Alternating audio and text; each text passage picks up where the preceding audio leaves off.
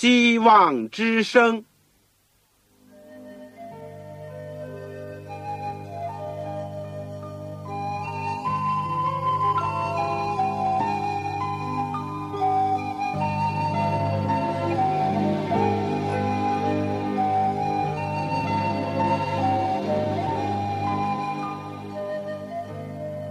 各位听众朋友，各位弟兄姐妹，欢迎您收听信徒培训这个节目。教会的兴旺，不单表现为人数众多，更要求教友的素质好。为了使教会真正达到人丁兴旺，又灵性健壮，希望之声特别为广大的信徒制作了信徒培训这个节目，满足主内同工同道的需要。信徒培训由黄牧师主讲，将有多种课程推出，欢迎弟兄姐妹们踊跃参加。下面我们就把节目时间交给黄牧师。各位亲爱的弟兄姐妹、组内的同工同道，你们好，我是旺草，欢迎你们收听我们希望之声的信徒培训节目。我们这第十门课呢是圣经和考古学。我们以前已经讲了一些题目，今天暂时就来到了最后一个题目，讲到死海古卷。死海古卷，呃，我想在我们学习之前呢，我们一起做一个祷告。亲爱的天父，我们谢谢你过去的带领，追溯到过去几千年的历史，我们沿着圣经的记载。又跟着考古学家的脚步，一步一步的看到了你上帝奇妙的旨意，以及人由于我们人的软弱，由于你子民的背叛，似乎是偏离了你，似乎是影响了你计划，但上帝，你还是一步一步的引导着救赎计划的开展。主啊，在我们今天在学习。圣经和考古学的最后一门课的时候，求主能够恩待我们，帮助我们，把你的话赐给我们，使我们不要像古以色列人那样背叛你，使我们要听从你的话，要爱慕你的话语。求主今天赐给在收音机旁边每一位父老弟兄姐妹，求主垂听我们的祷告，是奉靠主耶稣基督的圣名。阿门。我们以前呢，这个在九个课题里面，我们简单的介绍了一下考古学的历史，甚至于很简单的讲了一下考古的技术。后后来，我们就顺着旧约圣经的次序，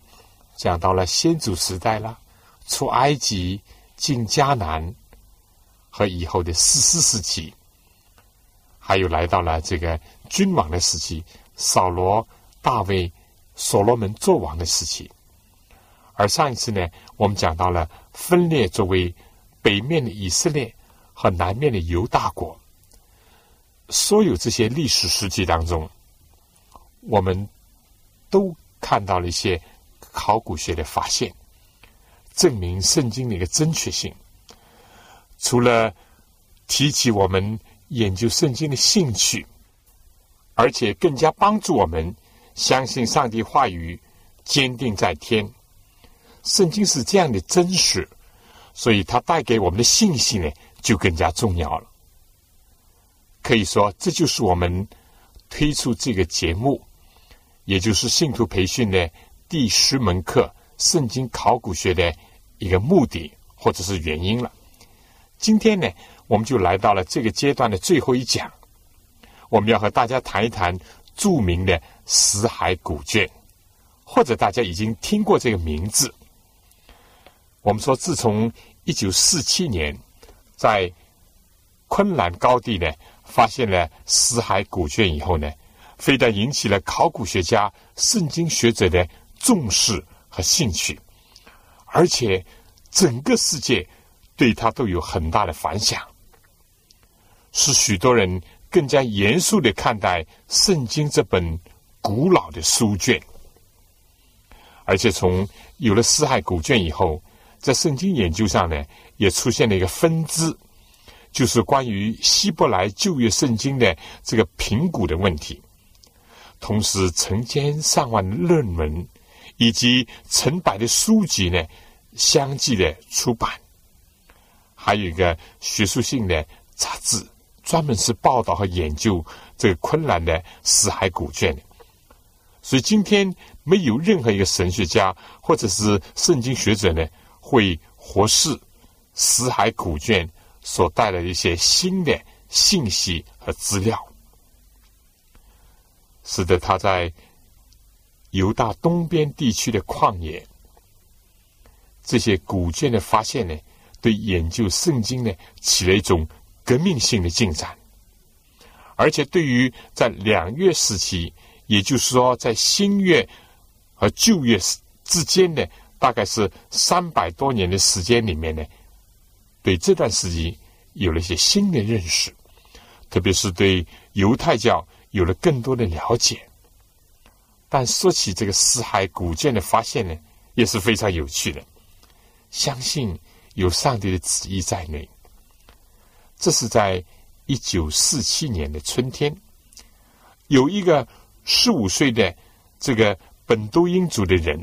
这个男孩子呢叫穆罕默德 （Wolf），Wolf 就是英文的“狼”的意思。他在这个死海的西北一个荒凉崎岖的山脚下呢，牧放他的山羊群。谁知道呢？他有一个这个长毛的羊，结果从羊群当中走散了。他为了寻找这个羊，他忽然的注意到，在岩石上有一个圆圆的小洞。他很好奇，所以他就弯着这个身子，慢慢的爬到了这个陡峭的山崖上。起先呢，他看不到什么。只看到个圆洞，结果他就随手捡几块石头丢了进去，丢在这个洞里面。但是他很惊奇的听到一些奇怪的回声，好像是有一些什么东西被打碎的样子。这个呢，就促使他又去找了另外一个朋友，一起去探测那个地方。他们勇气胜过了恐惧感。就爬进了那个洞口，他们发现自己是处身在一个狭隘的延续的石道里面。这两个孩子呢，非常惊奇的发现，里面有许许多多的被尘埃所盖满的陶土的缸，放在这个洞穴的地面上。其中有一个呢，正是被穆罕默德的石头所打碎的。这缸又暴露了。当然，我们可以想象，这两个孩子主要是希望能够找到一些有价值的金银珠宝之类，你说是不是？结果他们失望了，他们并没有发现这些，只是看见这些缸里面呢，有一卷卷的蒲草的一个纸抄本，还有一些皮卷，都是用布非常仔细的包裹起来的。由于他们很忙碌，又因为没有发现什么这个埋藏的珍宝，所以这两个孩子呢，捡了一些看来外观最好的书卷和缸呢，就都在自己的长袍里面，又爬出了这个洞，回到了原来的地方，而且很快的把这些东西呢带到了玻璃痕，无非是想赚几个小钱。当这些孩子试图把这个书卷卖给商人的时候呢，其中有一个人呢感到非常的兴奋，晓得这个发现以后呢，就去告诉这个耶路撒冷城这个圣马可东正教的大主教。大主教认为这些书卷上所写的呢是希伯来文，但他自己呢决定这些书卷的重要性。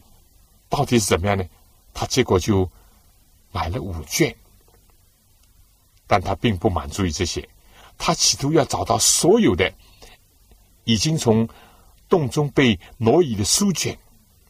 但一时之间呢，他也只能够以这五卷做满足，因为他认识到这个书卷是非常重要的文献，所以他就寻求专家的帮助，从旧耶路撒冷的圣经和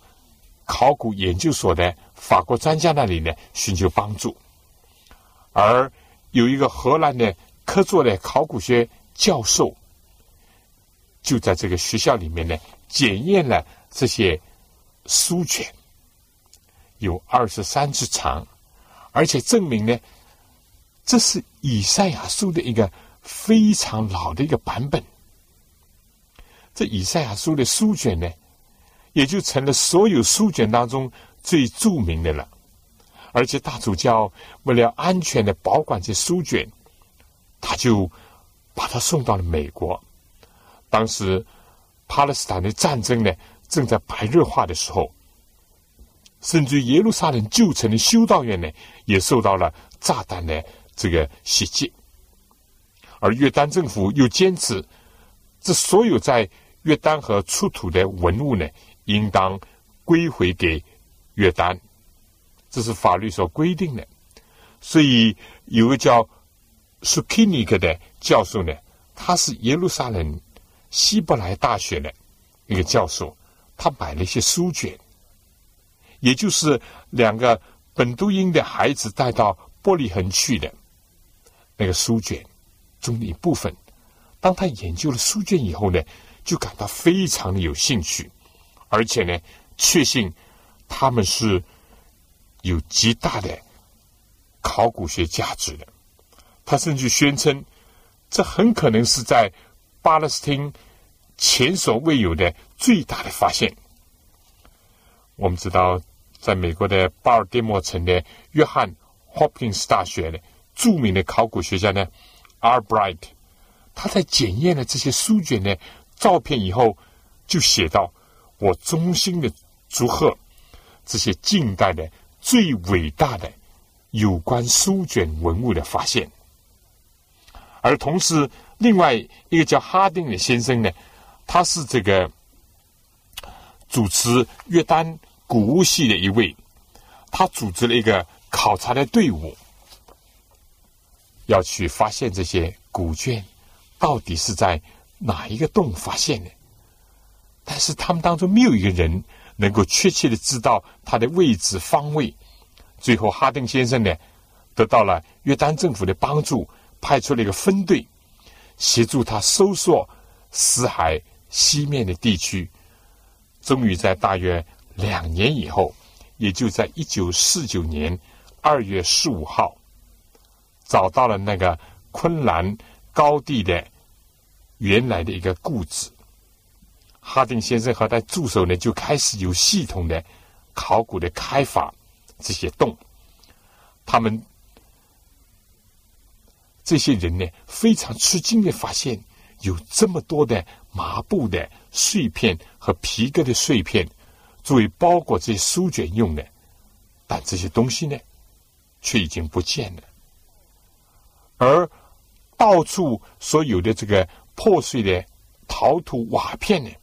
就充分显示了这个古代的图书馆是怎么样经过精心的保存的，但又充分的证明，表现了这个山洞。在阿拉伯孩子穆罕默德发现之前呢，已经有好几次被洗劫过，而这些本都因族的人呢，也充分的知道这些旧的文物所有的钱财的价值，所以他们但愿把他们洗劫出来的这个物件呢加以出售。哈丁先生呢，博得了这些本都因人的信任。才能够把代表着不同的时期的文学著作的碎片呢，都恢复到有六百件之多，而这些文件的碎片呢，几乎包含了旧约圣经的每一卷。而呢，最有价值的发现呢，就是以赛亚书这个书卷呢，它有二十三尺长，有十英尺宽。这书卷几乎包含了所有的整本的以赛亚书，另外一个重要的文献呢，是哈巴古书的一个注解，它有四尺半长，六英寸宽。这书卷呢，包括了哈巴古书第一、第二章，还有一点呢，关于这两章的简易的注释。另外一个重要的书卷就包含了创世纪其中的几章。这几文稿呢，有九尺长，十二英寸宽。另一个有趣的文献就是光明之子与黑暗之子的征战，也被发现在这古代的。图书馆里面，另外有一个六尺长、九英寸宽的纪律手册，包含了作为伊斯尼派犹太教的一个分支有关他们的规则和管理的制度。还有一个破碎的文件，包括了感恩的诗篇。在这个昆兰第一栋发现的碎片里面呢。还包含了部分的单义理书、传记记、立位记、民数记、生命记、路德记、诗篇和耶利米的一部分。死海古建的专家苏基尼教授说呢，这样报告：所有这些古卷没有一个是迟于公元七十年以后的。这样一来呢，就使得旧约圣经的经文呢，至少。向前推进了一千年之久，因为在此以前所发现的呢，以及通常所用的希伯来文的这个标准本的圣经呢，都是在公元后九世纪到十世纪这段时间的这个手抄本。但是这次这个在昆兰高地所发现的死海古卷呢？竟把圣经抄本的这个年代呢，向前推进了几乎一千年左右，这是非常伟大的发现。我们从上面所讲的呢，你就可以看到上帝的引导是多么的奇妙。因为在幕后的时候，尤其从十九世纪开始呢，兴起了所谓进化论，以后呢，在神学界里面又兴起了所谓的高级平均家，很多人开始对圣经加以怀疑，甚至于施以攻击，也有些人的信心呢随之动摇。有人就说圣经都是后代人所写的，都是拼拼凑凑的，没有真实性，也没有真正的历史的价值。这些攻击的言辞呢一时甚嚣。尘上，但是上帝多么奇妙！在这个古代的时候呢，就结作一个埃斯尼派，他们呢在旷野居住，而且他们还保存了一个图书馆。经过多少年的岁月，上千年以上，却在偶然的被一个孩子所发现。而这个孩子呢，本来是去找他自己失落的羊，结果羊不一定找到，但却找到了比这个羊更宝贵的多的一个圣经的疲倦。这个引导呢，可以看到上帝非常的奇妙，因为上帝在幕后的时候，让他的话语要被人尊重，要被人更多的了解。从此以后呢，很多攻击圣经话语的声音呢就仔细了，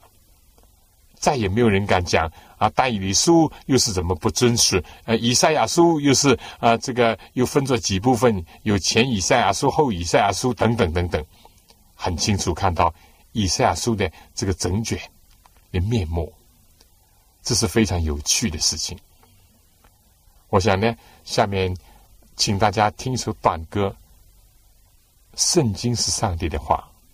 是的，上帝会保护他自己的话语。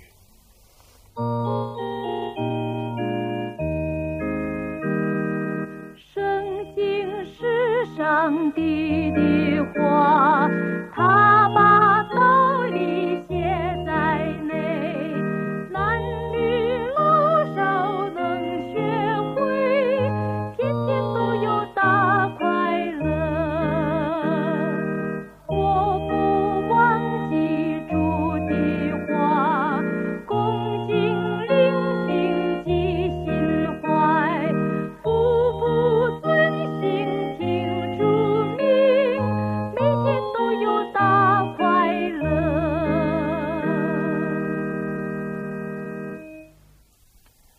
上次去中东圣地考察的时候呢，也曾经去到了这个昆兰高地。那里呢，你远远望去呢，在这个山崖上有许许多多的洞。当然，现在是编好的了，一号、两号、三号、四号，一直到十一号。而发现这个四海古卷呢，是在第四号这个洞里面。啊，我们还照了相。至于里面的古物呢，当然已经被。搬移到另外的地方，在以色列呢，有一个非常美丽的一个建筑，叫圣书博物馆。它是一个白颜色的博物馆，远远看起好像一把大的伞那样，而和这个圣书博物馆的白色的建筑做对称的是，后面有块很大的一个黑的一个石头，所以黑白两个对比很明显。我们也怀着很大的兴趣进入了这个圣书博物馆。我很想照相，但是呢，里面不准照相，因为可能怕这个闪光啊或者等等影响了这古卷。不过在里面呢，看到了一点从昆兰高地第四个洞出现的一个死海古卷的一部分，一部分。这是很有价值的事情，尽管我很多都不懂，不过这充分的看到了上帝是怎么样的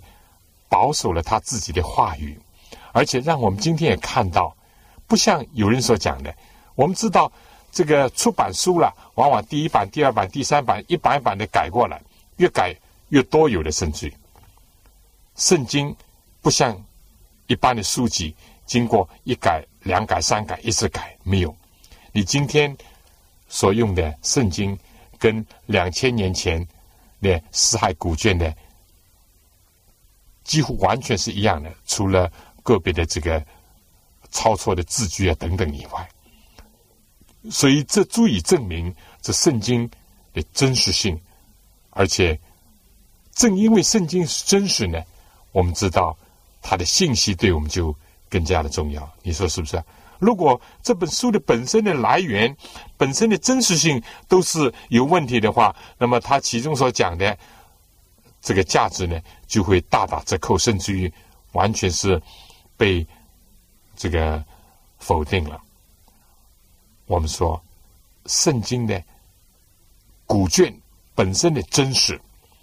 就更加体现了我们所信仰的神是一位。真实可信的神，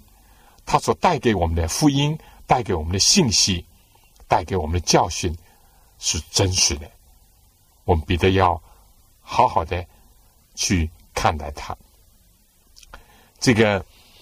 呃，我们现在就再仔细的再讲一讲，就说，专家呢也鉴定了那些包裹。这些书卷的麻布，这些细心包裹书卷的麻布呢，都是巴勒斯坦织机上制造出来的。至于那些陶土的碎片被粘合起来呢，也证明了这些原始的钢啊，是一个圆柱形的，有二十六英寸高，用这个布呢。包着这些书卷呢，就可以说是很细心的放在这缸里面。我们在中东，在以色列呢，有很多这样的一种复制品出售，就是死海古卷的一种圆形的一种缸，有的里面呢还放了啊，这个当然都是模型啊、复制品的这个死海古卷的文物出售，有小有大。当然，买的也很贵。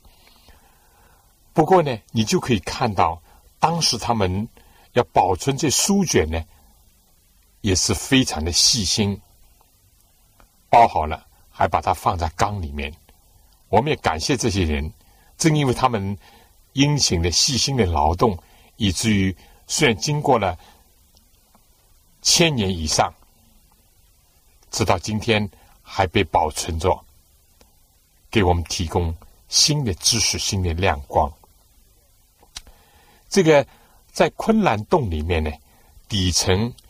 还有大量的陶土的碎片。现在呢是被鉴定分作三类。第一类呢是从书写的形式来看，它是代表了从公元前三世纪到公元后半世纪的这个三百年之间的一种书法。语言学家呢都同意了。这个结论，所以意思就是说，昆兰这个出土的文物里面呢，最早的到公元前三个世纪。第二呢，包扎书卷的麻布呢，经过了这个呃碳十四的这个鉴定呢，也是属于公元前一百七十五年到公元后。二百二十五年之间那个材料，最后研究这个洞穴里面的破碎的陶土呢，也肯定了这是在希腊的后期，也就是在第一世纪，或者有一些甚至于是属于罗马时代的第二世纪的一些物品。综合这些，可以很肯定的，这些书卷。是被放进洞里面呢，大概是介乎公元前一百五十年到公元后一百年之间，属于第一世纪的两个泥的灯和一些炊具的碎片呢，也在这个洞穴里面被发现。这个奇妙的发现呢，就是人对这个古代的图书馆的来源发生了很多的猜测。这个考古学家立刻呢就把这个图书馆呢就联想到那些已经被毁坏的，但是早已为人所知道的科比昆兰这个位于昆兰凹地以北的一个高原的山上，这个死海边的这个小小的领地，它的遗迹呢是在耶利哥城以南八英里的地方。这和昆兰的洞呢，都表明在公元后第一、第二世纪所形成的。那么附带讲一句，就是说，为什么叫死海古卷呢？因为昆兰附近呢有个死海，也叫做盐海啊。因为那里盐的比重大呢，人是沉不下去的。但是由于这个这个水分的不断的蒸发，这个盐分不断的这个呃。浓不断的多呢，所以那地方就叫死海，而那里出土的文物呢，就包括从昆南出土的呢，就叫死海古卷，也正是我们现在所讲的。那么从这个昆兰高地所发现的东西和在这个。科比昆兰的遗迹里面所发现的东西呢是一样的，比如呢都有同样的钱币和罗马的灯，也都在这两个地方呢被发掘出来。考古学家一致的同意，在第一世纪，当这个科比昆兰一度呢曾经有一个犹太的禁欲主义的教派，叫伊斯尼派的。修道院在那儿，这些古卷呢，就联系到呃这个一个犹太的教派叫伊斯尼派的，而他们呢是主要是倡导禁欲主义，所以他们就在开办了个修道院。当然，所谓修道呢，他们也收集了很多很多的这个古卷，所谓古卷就是书籍，而且他们有一个图书馆。我想在介绍这个伊斯尼。派的前面呢，呃，我想请大家先听一首歌，《赐我圣经》，因为我们的中心是着重在圣经神的话语，愿上帝能够赐给我们一本圣经来指导我们。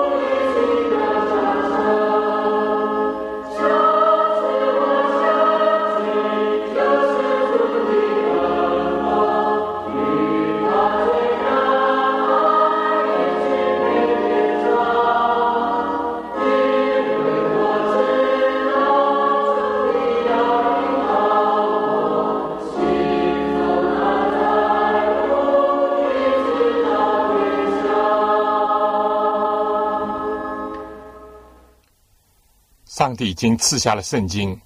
历代以来，上帝的儿女也不断的发出了一个呼求：求赐我圣经，因为唯有圣经是我们人生道路上脚前的灯和路上的光。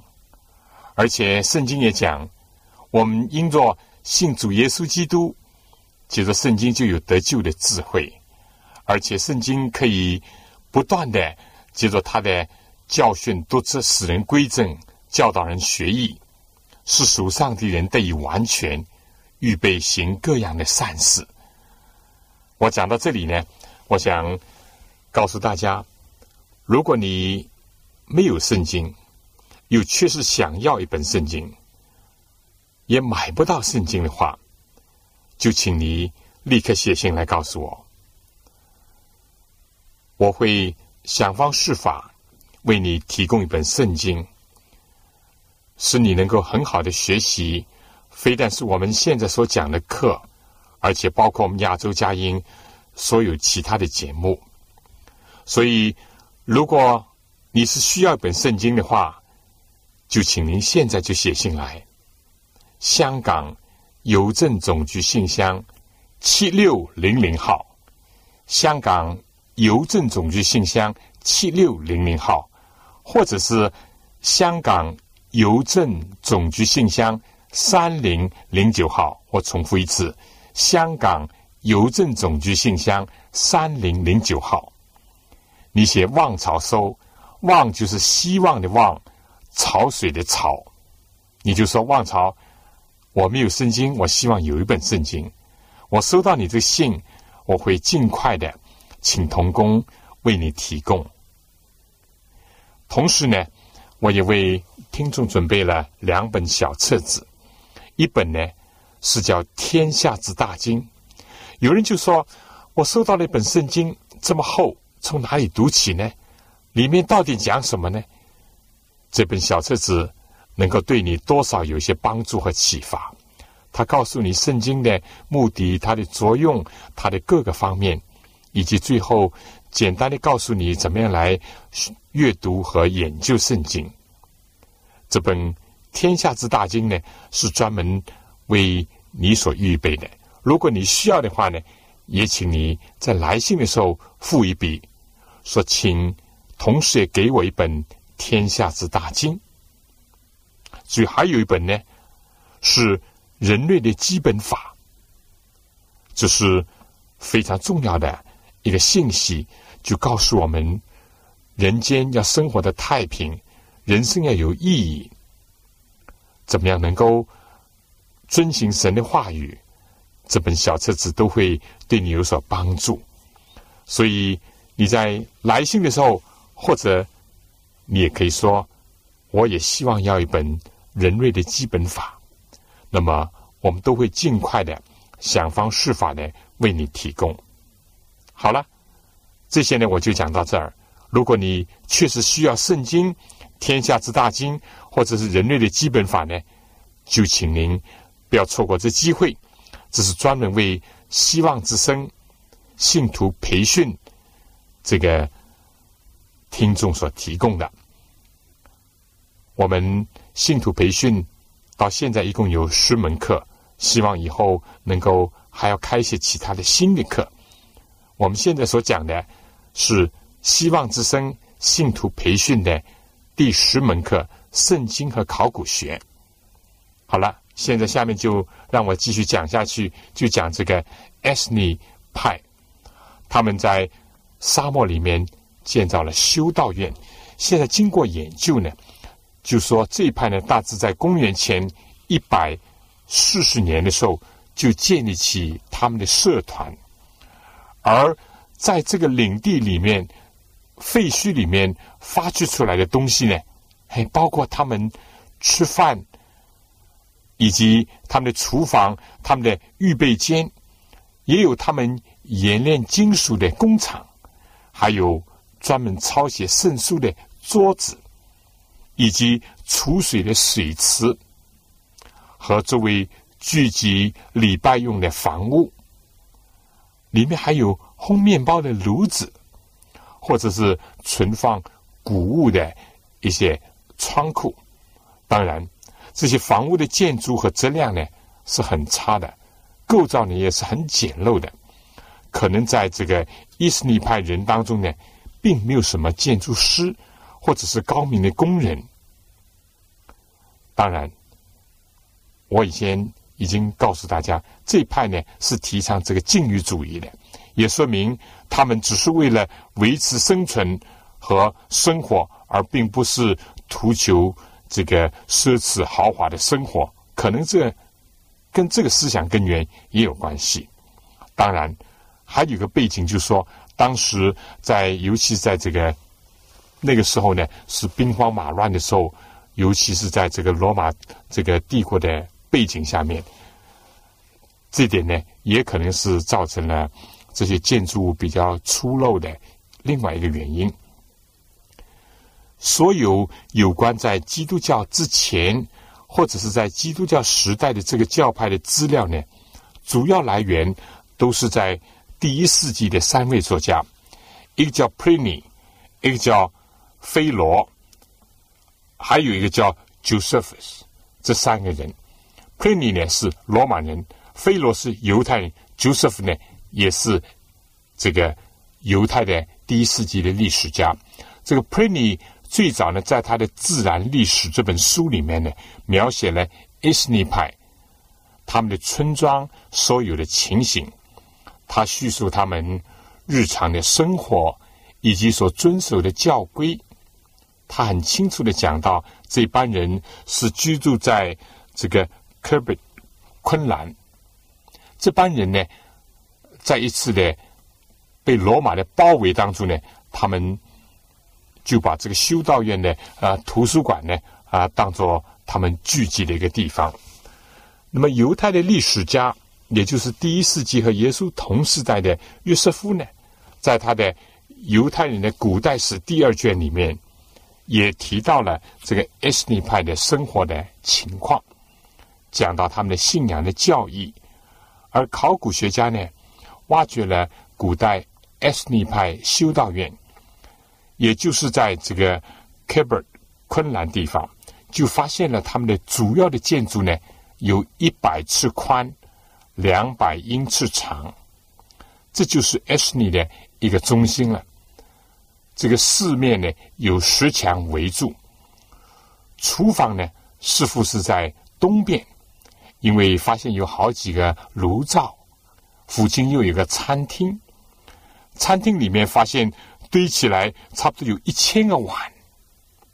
而东南呢是聚会的地方，放了许多的凳子。在旁边呢，有一座专门是书写用的房间，有桌子，有笔，有这个墨水缸。其中有一个墨水缸呢，似乎还有一些已经枯干的墨水的痕迹。看起来呢，这就是 S 尼派的文士抄写文书以及抄写经卷的地方。在它的东南边呢，有两个水池。这是很小心的建筑起来的，而且为了储存水呢，在这个寺院里面发现三十来个水池。当然还有个墓地，差不多发现有近千个坟墓。这就是说，在死海古卷，也就在昆兰这个高地所发现的这些古物呢，是当时这些 S 尼派的人所抄写的。也很可能是他们的图书馆藏书的一部分。那么，自然会有一个问题：为什么他们把这些藏书藏在山洞里面呢？而且看了他们是很匆忙的把这些文书放在缸里面的，而又把它保存在这个山洞里面。我们说，也可能他们预感到有些即将来临的灾难。那个时候，这些山洞呢，并不是很安全的，也曾经被风雨侵蚀过，在有些地方甚至有倒塌的塌方的现象。从这个洞的结构来讲呢，不难想象，这不是作为永久保留这些书卷的地方，只能这样相信，这些书卷呢是暂时的，由于战争的威胁，或者是异族的入侵，或者是攻击，他们面临这些的时候呢，就临时把这些书卷或者把他们图书馆的一部分呢，这转移到这儿。可以推论，这个 S 利派呢，在当时发生了重大的事件，以至于他们再没有回来取回这些收藏的图书。也可能他们是在公元后六十六年，当罗马人进到耶路撒冷的时候，被掳掠，或者是被杀害，或者是下在监里，从来也就没有回来过了。但不管怎么样。总之，那个地区呢，荒废了，被人遗忘了，一直要等到我们开始所讲的那个年轻的牧童穆罕默德·沃夫重新又是偶然的发现了这个山洞为止。我们讲到这里，我们确实也很缅怀这派人所做的许许多多的工作，以及他们所度的一种。简朴的生活，但是他们却为人类、为教会留下了无价之宝。我想，这个讲到这里呢，我还是请大家听一首歌，《永生之饼》，永生之饼。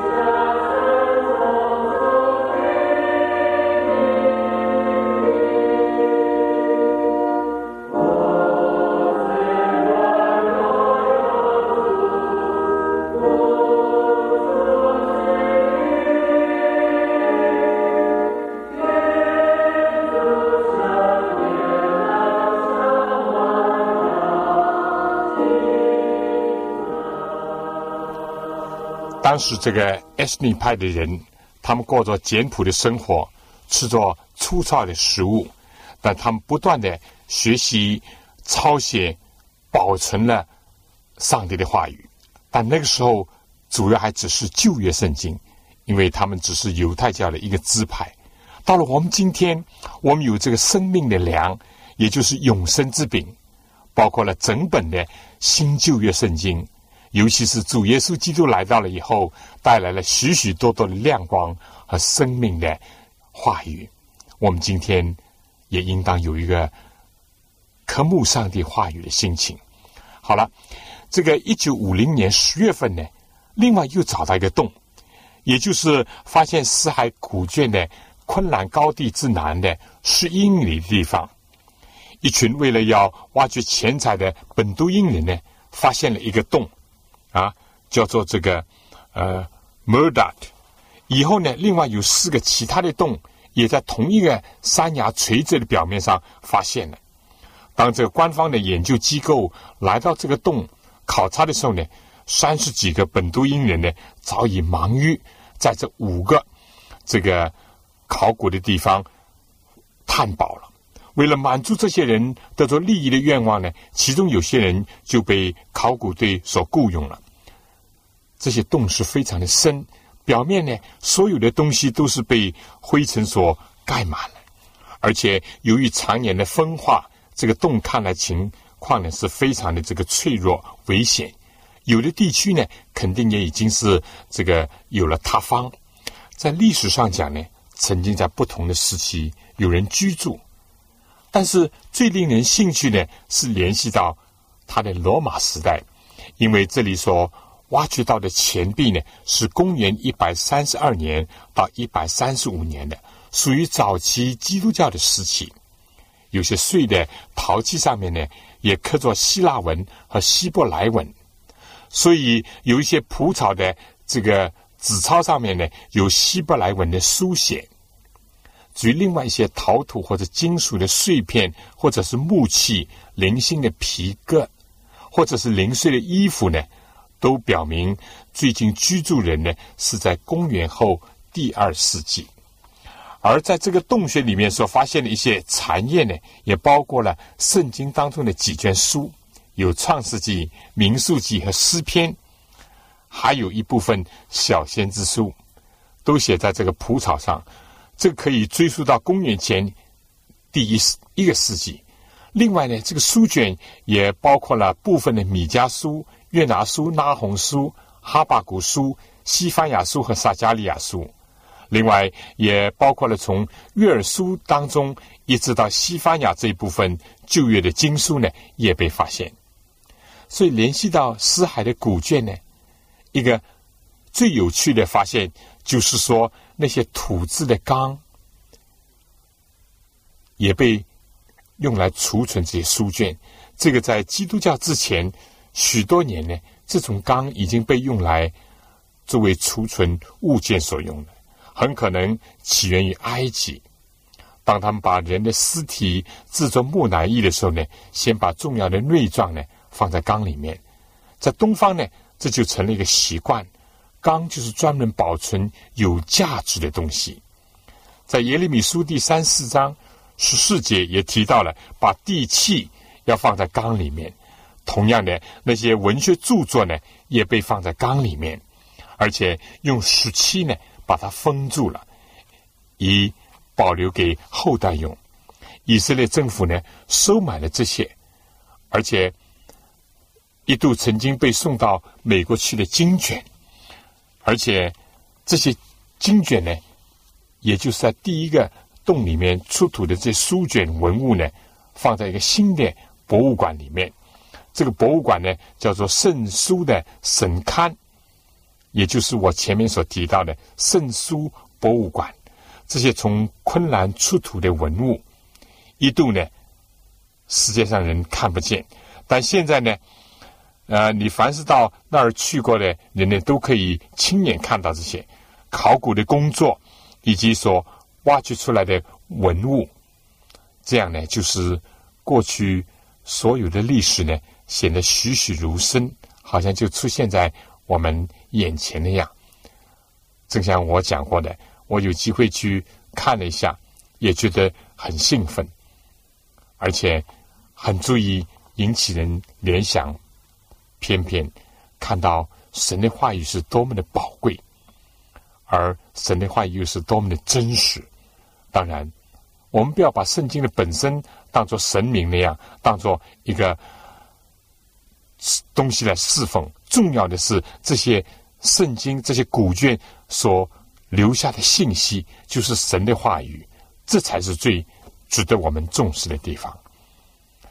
由于这死海古卷的发现呢，一度许多高级评经家这个攻击圣经，或者是把许多经卷看作是后人所写的这些论调呢，就逐渐的消沉了。而且当把这些出土的经卷和我们现存的经文比较的时候呢，我们就发现几千年来所抄写的圣经和我们现在所用的圣经呢，极少有什么重大的差别，足以证明圣经的神圣，以及批驳了有些人所讲的圣经都是随时可以加以篡改，或者是加入人的意思呢？不是这样的，不是这样的。相反呢，就告诉我们，圣经的这个保存抄写都是非常的精心的、仔细的，而且是当时这帮人都是很虔诚的。这点呢，也足以坚固我们的信心，让我们看到圣经的信息呢，会披上了这个时代的言语，让更多人领受上帝的福音和真理。弟兄姐妹，这死海古卷的圣经呢，提供了这个一个证据，为上帝的圣经、为上帝的话语做了生动有力的见证，让我们感谢主。我们想这次呢，我们圣经的考古学呢，就初步就学到了这儿。以后我希望还有比较详细的。或者还可以谈到新约圣经和考古学的一些发现。至于这门课圣经考古学呢，特别是联系到旧约呢，我们就暂时就讲到这儿了。希望你能够不断的收听我们希望之声为你提供的各种的节目，特别是义工培训、信徒培训的节目，它一定会帮助到你。也帮助到其他的人，在这个目前缺少圣经学校或者是缺少资料的时候呢，为你提供一点点的帮助。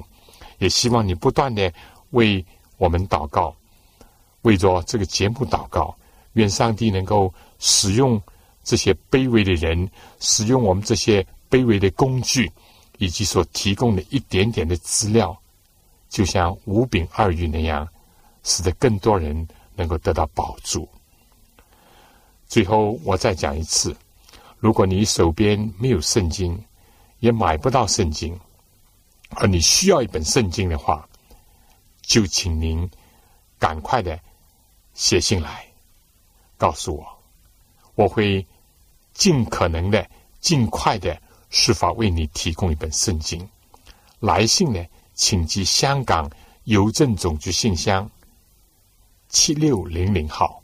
七六零零号，或者是香港邮政总局信箱三零零九号，三零零九号。你写“望草收”，“望”就是希望的“望”，潮水的“潮”。同时，不要忘记写清楚你自己的姓名、回邮地址和邮编的号码，以便于我们能够最安全、最及时的送到您的手上。好了，弟兄姐妹，我们今天的时间呢，所剩下的不多，但是希望你能够常常的跟我们保持着联系。如果你对所学习的有什么问题，有什么心得和有什么好的建议，我非常的希望你能够写信来给我。我多么希望能够收到你的来信，知道你的光景，或者提出你的需要。我们在组里面都是一家，都是弟兄姐妹。我们可以彼此借着这个空中的电波来互相沟通，我们也可以互相的学习，更加有福分的。我们一起可以来到主的私人宝座前，把我们的困难、把我们的需要、把我们的感谢、把我们的快乐都带到主面前。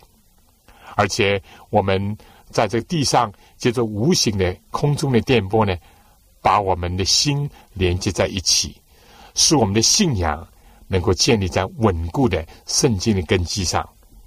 以致我们非但自己是学习主的话语、研究主的话语，